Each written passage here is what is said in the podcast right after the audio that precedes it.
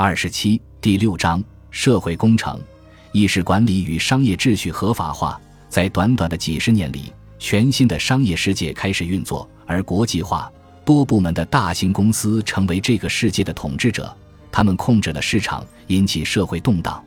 这些大型公司在学会管理物流、品牌形象和员工的同时，还开发了意识管理的方式，并通过隐秘的宣传手段建立起他所依赖的经济秩序。